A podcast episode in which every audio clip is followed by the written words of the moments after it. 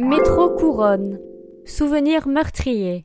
C'est la plus grande catastrophe qu'ait connue le métro parisien depuis son ouverture en 1900. Le soir du 10 août 1903, 84 personnes, des hommes, des femmes et des enfants, meurent asphyxiés par un incendie dans les stations Couronne et Ménilmontant. Un dispositif prend feu sous une rame de métro alors faite en bois. Le train est évacué et le feu est maîtrisé. Mais arrivé à la station bondée, l'incendie démarre à nouveau et tout s'embrase. 84 personnes n'ont pu y échapper.